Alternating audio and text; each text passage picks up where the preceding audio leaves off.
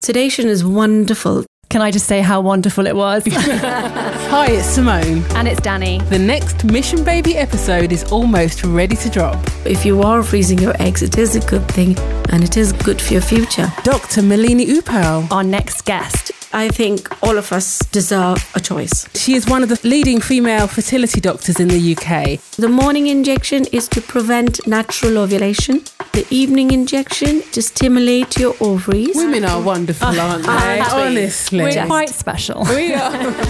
So join us soon and don't forget to subscribe, rate, and review. On Spotify, Apple Podcasts, or Ask Alexa, And follow us on Instagram at the Mission Baby Podcast. or get in touch on the Mission Baby Podcast at gmail.com. So until next time, Keep the faith. keep the faith.